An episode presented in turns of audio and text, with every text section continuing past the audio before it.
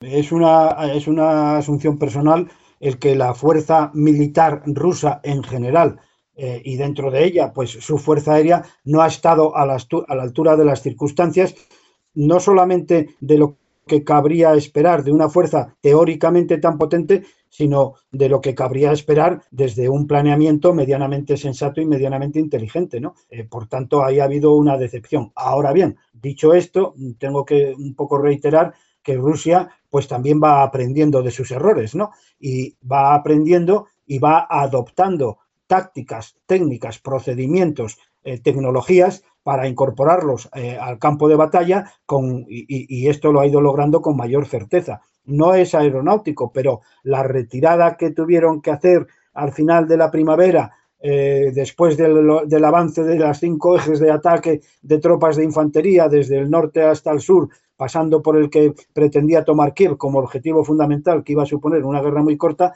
repito, esa retirada se llevó a cabo con mucha mayor eficacia. O sea que, que Rusia eh, es un combatiente que independientemente de la legitimidad de su causa, que es otro asunto, una vez metido en combate, pues también va modificando eh, sus planteamientos. ¿no? ¿Quieres escuchar esta entrevista completa?